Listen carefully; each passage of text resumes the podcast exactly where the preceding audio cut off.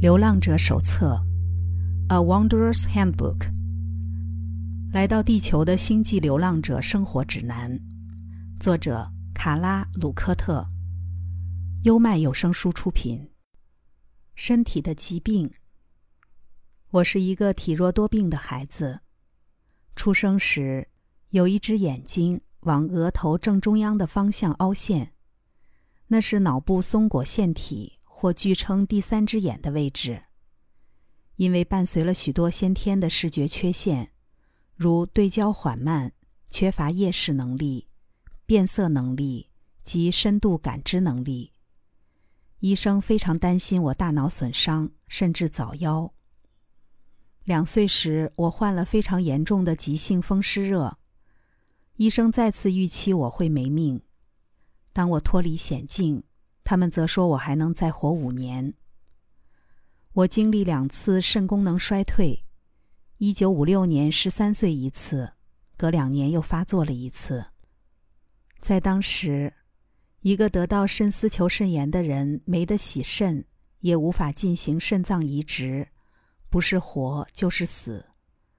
而我再度通过这些考验，只有类风湿性关节炎跟着我一辈子。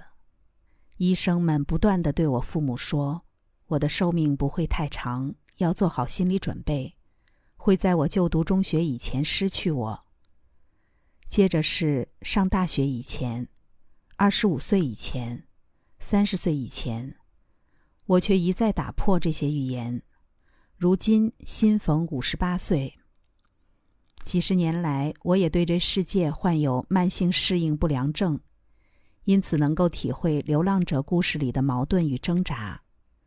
关于流浪者之旅，Ra 提出一个看法：由于第三密度与更高密度，可以这么形容，之间的振动变貌有非常大的差异。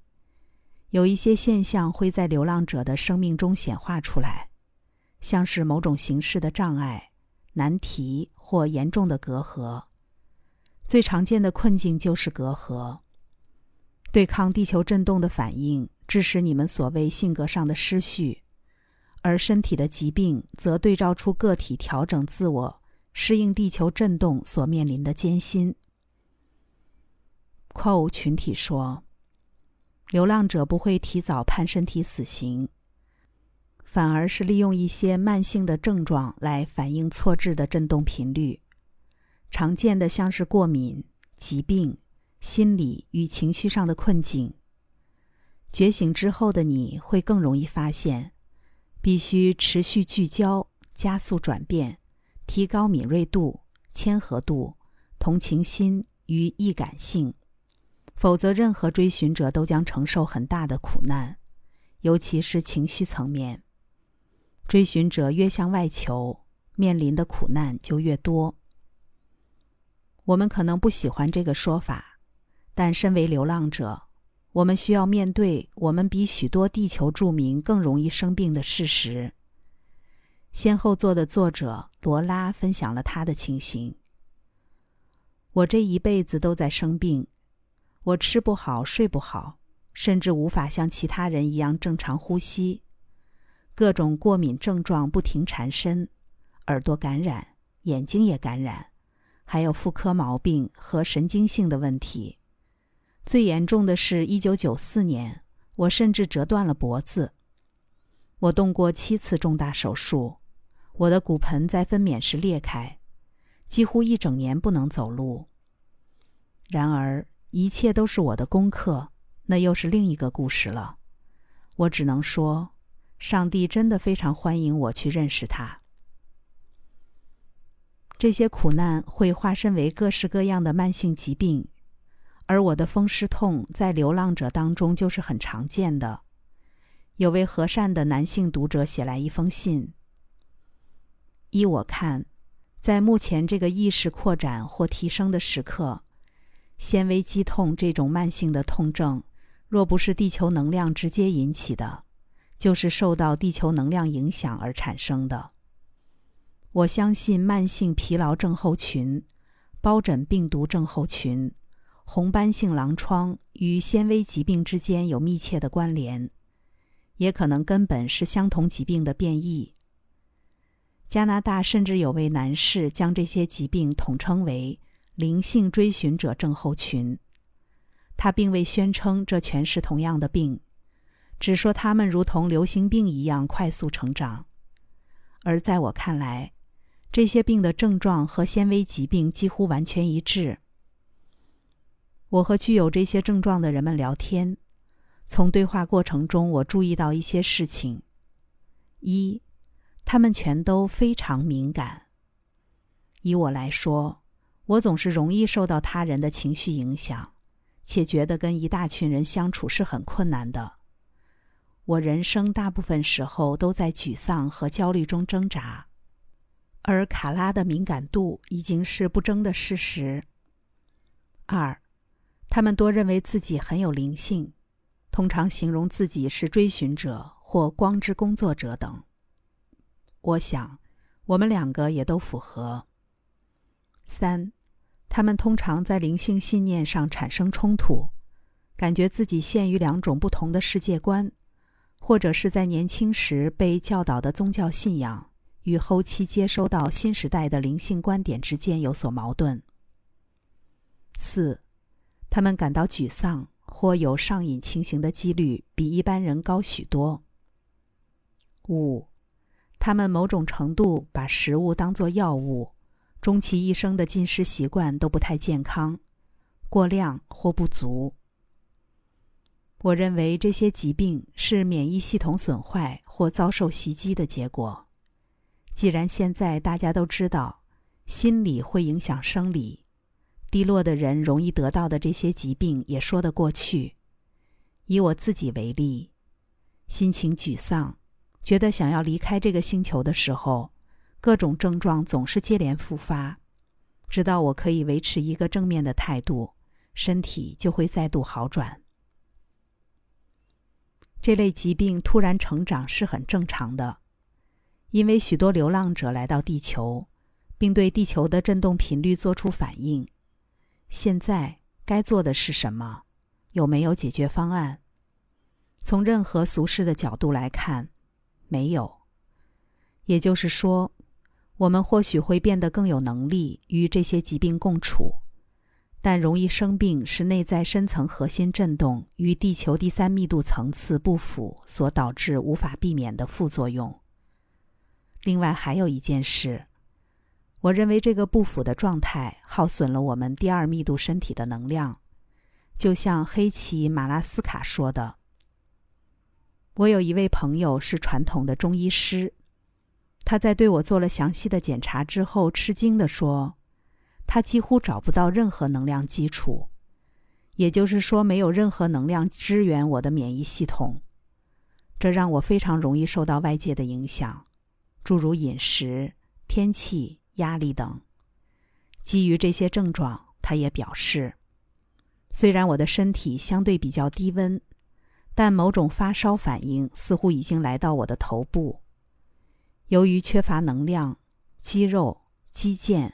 关节内部器官很容易出现各种酸痛，他帮我按摩了一下，稍稍恢复我的气力，将更多能量带回身体，至少能撑一会儿。我也咨询过西方医学专业人员，所谓一般的医生。套句近代的说法，我得的很像是医源病，医生对我的发烧反应和中医诊断的一样。但把整件事归因于病毒感染，不打算开任何药方或抗生素，因为他认为目前这个阶段，最好的治疗就是完全的休息，让身体专心与病毒打仗。他警告我，此时任何不必要的过度压力都可能造成严重的后果。没有免疫系统的充分支援，这东西很容易就会转移到肌肉。首当其冲的肌肉就是支撑整个身体系统运作的心脏。啊，一句鼓励病人的话都没有，是吧？回到家以后，我消化了所有的说法，某个东西似乎咔嗒了一声。嗯，是心。我老是以为我没什么大问题，但是我在哪里？尤其我的心在哪里？我发觉，至少超过四年的时光，我都一直试图用一种有意识的负责态度、理性的、聪明的来管理生活中每个理智实际上未接受、意识也还无法负责的状况。我在脑中走过的路，加起来大概有一千英里吧。用白话说，就是大约有四年。我对于该做什么、该如何回应，完全没有头绪。我只把焦点放在压力，却忘记单纯的去倾听我的心。看起来，免疫系统被击败是非常要紧的事儿，但也可能有很多念头可以帮助解决基础能量的不足。在黑棋的例子中。他就设法治好了自己其中一个症状。我自己治好了我的坐骨神经痛，这个病曾让我有一次严重到只能用爬的下床。我的方法是在走路时先用意识扫描正常一侧之肌肉与骨骼的动作，再把意识转移到发病的那一侧，引导它比照刚刚所扫描健康的模式来移动。后来坐骨的疼痛不再困扰我了，我甚至不在意医疗专业观点对这件事情是否可能所产生的争议。流浪者能够将疗愈具体显化出来是很棒的，这件事我始终都办不到，虽然我算做得够好的了。与轮椅同行两年之后，我再度靠双脚站起来。两年之中，各种风湿病疾病。纤维性疾病、关节炎、狼疮纠缠着我，除了待在家，哪儿也去不了。关于这方面，星际邦联有一些不错的看法。催化剂会来到个体面前，但若个体的心智层面没有运用它，它就会渗入身体，透过某种肉身层面的变异来显化。运用催化剂的方式越有效率。肉身层面的变异就会越少。这些你称之为流浪者的个体，先天就对第三密度振动频率水土不服，也依稀记得这些变异之于地球是不必要或不寻常的。我们很容易以偏概全，例如认为肉身或心智的限制与变异是出生前的决定。但你的问题应是着重在某些苦难的普遍面貌。的确，第三密度的其他某些星球能以较有效率的方式运用催化剂。你们的星球正好相反，许多肉身层面的变异因而产生。很多时候，心智是疾病之母。当催化剂遭到个体内在心智抗拒。外在的表现就是疾病，好比愤怒长成癌症，好比那些没有坦诚说出的话，好维持心理健康，或没有把能够化解误会的真相说出来的人，往往会得到肺部的疾病。好比过度工作导致体内环境变酸而破坏肠胃道，许多疾病是心理或情绪不平衡的外在现象。我们没用“不快乐”这个词，因为经验告诉我们这个概念没什么用。不说快乐，说喜悦。喜悦是灵性的概念。由于心智与身体的连结如此紧密，许多疾病确实对爱有正面回应。你可以自由形容任何造成疾病的心智状态或情绪，但我们会下一个稍显简略的定义，那都是爱。然而，心智不是封闭的，只要你愿意，你的意识将有无限可能。那些愿意保持康复的意念，相信由心智忧虑而生的疾病定会好转的个体，就是在对正向指引做出诚挚的回应。为了观察肉身变异的起因，个体必须留意阻塞的能量中心。在这种情况下，化学身体的对应区域会呈现黄色光芒的阻塞。这是一个很好的建议，无论是加强心智与情绪的平衡，还是处理失衡而造成的肉身变异，我们都必须正视催化剂。这样观看新身灵能量的方法对我很有帮助。因此，后续我们会一同介绍能量中心的概念及能量平衡的细节。基本的原则是，在疾病的情境中，为了疗愈自己而哭泣的心，无形中逐渐感受到一股比疾病本身还要强大的能量。医生可以处理身体的功能与机能，修补结构，使其轮转。但身体的真实状态是由个体的存在或认知所主宰。换个方式说，不管刻意或无心，个体能够连接的最大能量决定了其肉身疾病在一般表象规则下消失的数量。个体越明确觉察到疾病的虚幻本质，疾病就越无法制造出患病的样子。相对于治愈，这么做是通往疗愈。觉知去到哪里，实相就在哪里。当个体身处能量之地，并告诉自己这就是我，个体便真真实实会成为这个我。个体去到哪里，为了自身学习而吸引来的课题或限制便出现在哪里。承受苦难，同时庆幸学习。每个人都能借由自身所知、所视与所盼，来主宰内在的疗愈状态。高阶真理可以对低阶真理造成变化，至少理论上是这样。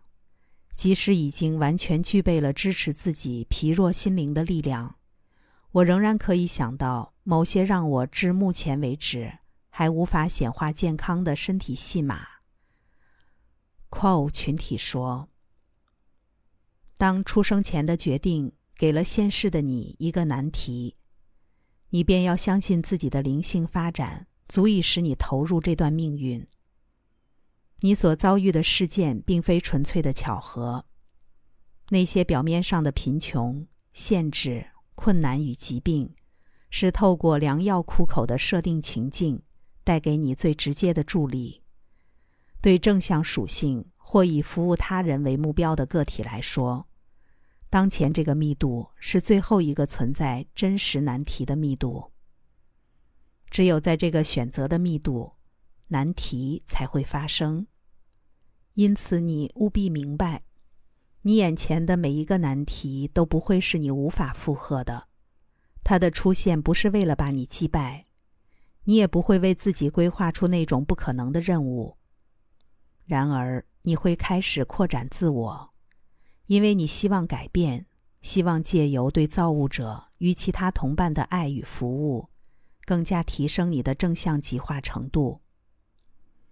你们可以看到，你们是战士，古老的战士，不对抗什么，只为爱而战。这辈子你所付出的爱，是为了提供这段命运需要了解的爱，也就是奉献之爱。将一部分的自己欢喜的分享出去，且对这个分享献上祝福，任何结果都不忧虑，在能力范围内保持觉知，觉知你来到这儿的原因，觉知服务的喜悦，觉知你值得好好疼惜自己。因为身为流浪者，给出自己作为服务工具的你，确实承受了自我。与第三密度振动不符所造成的失序与艰辛。流浪者最常碰到的疾病之一是过敏。一九八六年，就在加入唐的团队成为全职伙伴之际，我被一堆严重的过敏症状袭击。原本缓和的慢性风湿性疾病转为急性，而且差点无药可医。我认为这个时机点代表。和唐一起工作的决定触发了身体的极限，使我更加专注地往内看，回到自己。从形而上的观点来看，这是一个正向的改变，是朝圣之旅启程的号角，而我非常感激。至今我仍在其中。一位过敏科医师对我进行了四十八种物质的测试，我对他们全数过敏，基本上。流浪者就是对地球这颗星球过敏。这类的案例我听过不少。我的身体很难适应所谓标准的地球饮食，许多食物过敏的症状显化在我身体上，以避免我吃到不健康、振动频率低的食物，小麦、玉米、乳制品、豆子、柑橘类水果都会让我过敏。打从一出生，我就老是觉得我不应该在这儿，或我不想要在这儿。还有，我一出生就对许多东西过敏，包括动物毛皮和草地。二十岁时，我又开始对苹果、油桃、水蜜桃以及一大堆其他的水果过敏。我好像对于大多数食物都过敏，已经变成了慢性的饮食不耐症，让我的生活吃尽苦头。我确定我对地球上的每个东西都过敏，霉菌。花粉、化学物品、香料、石油化学制品，再列下去可能没完没了。这个星球就是会让我生病。虽然我爱地球的美丽，而且住在森林里，但对我来说，它从来都没让我有家的感觉。我在五岁时被医生确诊为气喘，而且可能是先天性的。这意味着我对环境中的很多东西都过敏。灰尘、羽毛、猫和狗，还有草莓，这些东西让我要不打喷嚏发痒，要不就是起疹子。讽刺的是，气喘也让我免于越南战士的征召，少了杀人的可能性。就算当兵，我也会是个很糟的兵，因为我始终无法服从那些不知道自己在做什么的人所发出的命令。Ra 对过敏的观察是：过敏可以被看作深层的心智复合体，在对新身灵复合体所处的外在环境表达抗拒。是故，过敏也可以单纯的说是深层自我的心理或情感扭曲。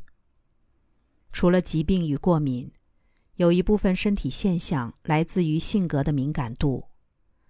我记得我在小时候就觉得自己跟别人不同。其他的人感受性没有像我这么强烈。我发现，要我冷静的去看、去读、去听任何粗暴、残忍或悲伤的事儿，都是很困难的。但大部分的人却可以抱着“哦，这样啊”的态度，却当一个目击者。有时候，痛苦的图片或文字会影响我长达好几个月，有些甚至到现在还挥之不去。大概八岁的时候，我在枕头底下放了一颗豌豆，我猜我是迷了路的公主，所以才跟大家都不一样。你一定知道这个故事，但我睡醒时只觉得头好痛。我慢慢发现我异常的敏感，但我不知道怎么适当的控制它。我的觉知越是扩展，痛苦指数就变得越高。但能一探真理，令人非常满足。有几次，我的头顶震动的很厉害，我努力想办法忙别的事来分散注意力，费了很大的力气才把自己稳定下来。但某种无法形容的内在召唤还是一直存在。我现在最大的问题是，由于太过敏感，我的能量耗损的很快。每当我一枯竭，星际能量就会送上门来，或者有时只是纯粹感觉到他们的爱。对我来说，要在这个星球上保持稳定很困难，但我仍不断试图回归生活的轨道。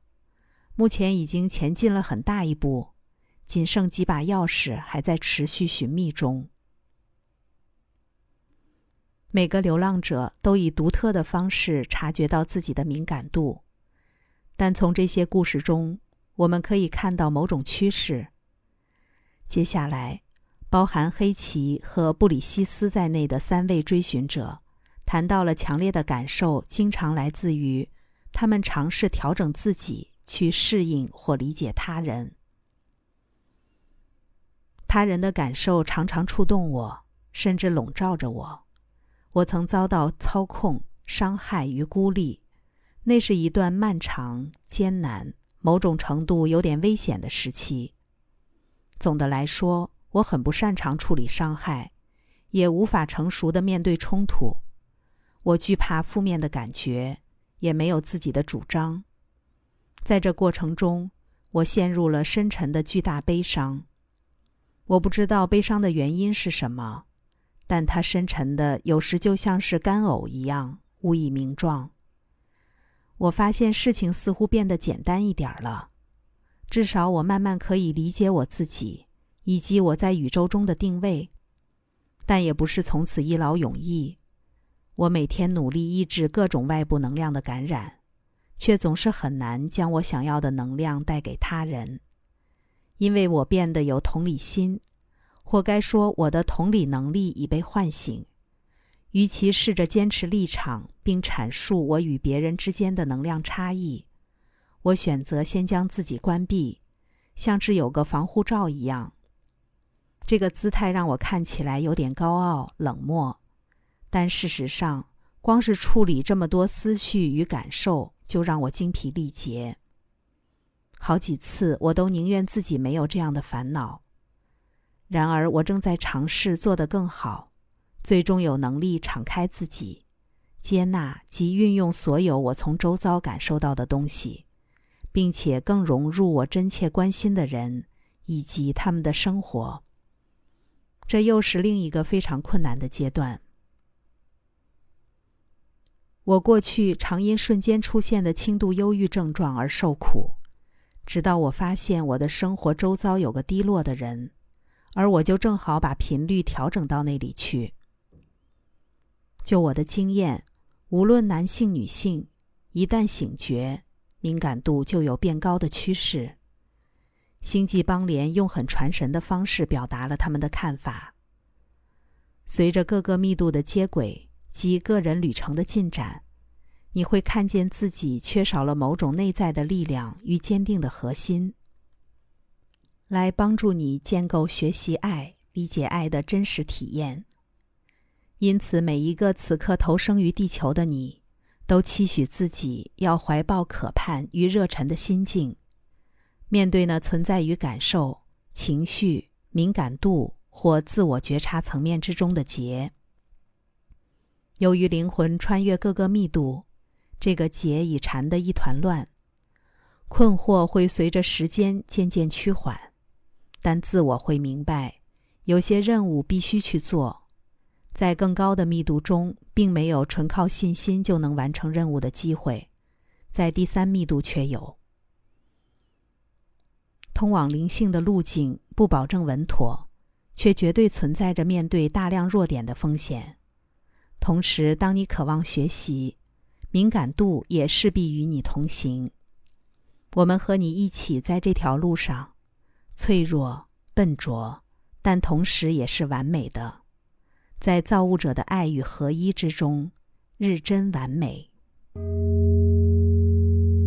刚才带来的是《流浪者手册》，身体的疾病，优麦有声书出品。